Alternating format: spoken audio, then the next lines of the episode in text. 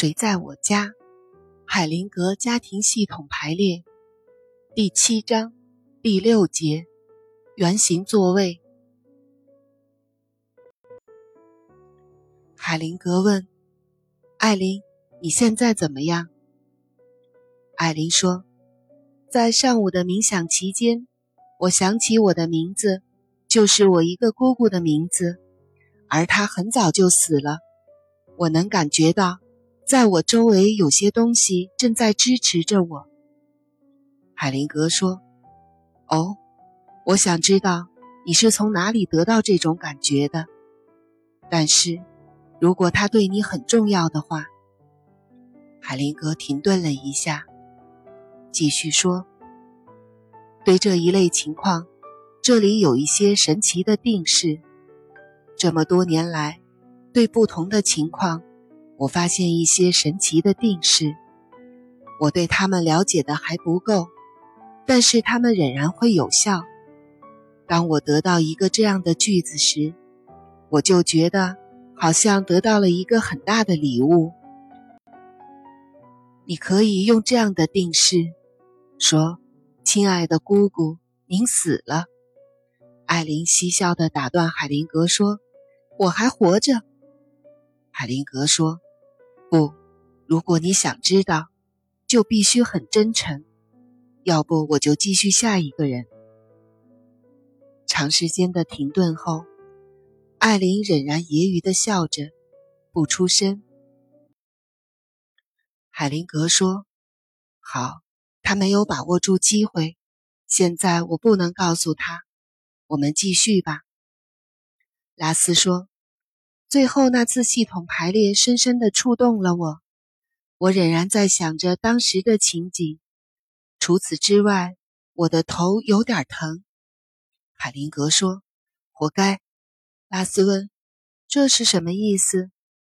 海灵格说：“歌德曾经用优美的语言说过这一点。每个人亲手铸造了自己的不幸。”埃里克说。我有一个愿望，想排列一下自己的家庭。我总是没有把他们当成一回事。现在我明白他们对我真的那么重要。海灵格说：“好啊，我们一会儿排列。”弗瑞德说：“在处理当事人方面，我有一个问题。一个当事人的母亲曾经想办法要杀死自己的孩子。”现实生活中，他虽然没有这么做，却严重的虐待他们。我的问题是，对于这个女当事人来说，有没有办法和母亲和解？目目前，她不想和母亲有任何关系。她常常觉得母亲伤害了她，这种感觉十分强烈。如果能够平静的面对母亲，对他将是一个极大的安慰。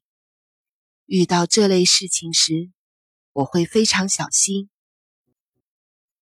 海灵格说：“有一个方法，也是一个神奇的定式。当他准备好平静的面对母亲时，他可以说：‘亲爱的妈妈，我同意。’”弗瑞德说：“我想我明白，但是他能明白吗？”海灵格说：“不，这句话还不够精确，但是它的方向没错。或许这么说会更好。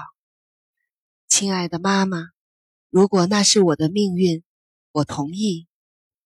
然后顺着这个方向做一些事情。”弗瑞德说：“那意思是？”海灵格说：“不，不是什么意思。”只要你评论这些定式，他们就会失去效力。那句话怎么说呢？弗瑞德重复道：“亲爱的妈妈，如果那是我的命运，我同意。”海灵格说：“一个孩子是没有必要原谅父母的，这完全是另外一回事儿。一个受虐待的儿童可以说：‘你们必须为自己所做的事情负责。’”孩子也可以说：“对于这件事情，我没有资格原谅你们。”但是他也没有必要因为发生的事情再次受到伤害和痛苦。受虐待的孩子通常会把虐待的罪责和后果背负在自己身上，要他们把事情的罪责、后果还有责任留给自己的父母是相当困难的。但是，在他们觉得有权利报复自己的父母时，例如，如果他觉得，例如，如果他觉得，好了，现在你们要为对我做过的事情付出代价了，这只能给自己造成更大的伤害。这样做的后果，破坏性真的很大。当孩子抱怨父母，甚至告上法庭时，不管父母曾经做了什么，孩子都会为此付出沉重的代价。还有什么吗，弗瑞德？弗瑞德说：“是的，另外有一个当事人，他的父亲是纳粹党卫军的一个高官，他从没有见过父亲。母亲回奥地利去了，突然间，他反复出现自杀的念头。”海灵格问：“是谁？”当事人还是他母亲？弗瑞德说：“是当事人。”我有一个想法。海灵格问：“他的父亲怎么样？”弗瑞德说：“他的遭遇很离奇。他曾经行踪不明，大家都认为他死了，但是后来又冒出来了，瘫痪了，一直住在德国北部，一直到死都没有和家庭联系过。”海灵格思考了一会儿，说：“这样的句子可能会对他有帮助。”他说：“亲爱的父亲，您安息吧。你可以帮助他，让他真诚地说这句话。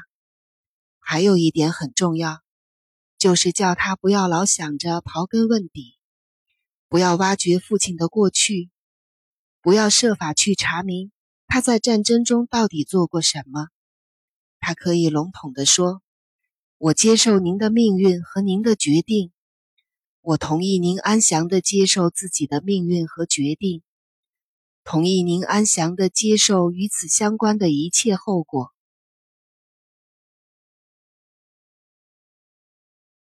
马克思说：“我现在没有什么问题。”维拉说：“我觉得好像在坐过山车，今天早上真的很痛苦。”现在已经好多了，目前我还要消化一下。弗瑞德说：“我现在的体验真的让人沉醉，太棒了！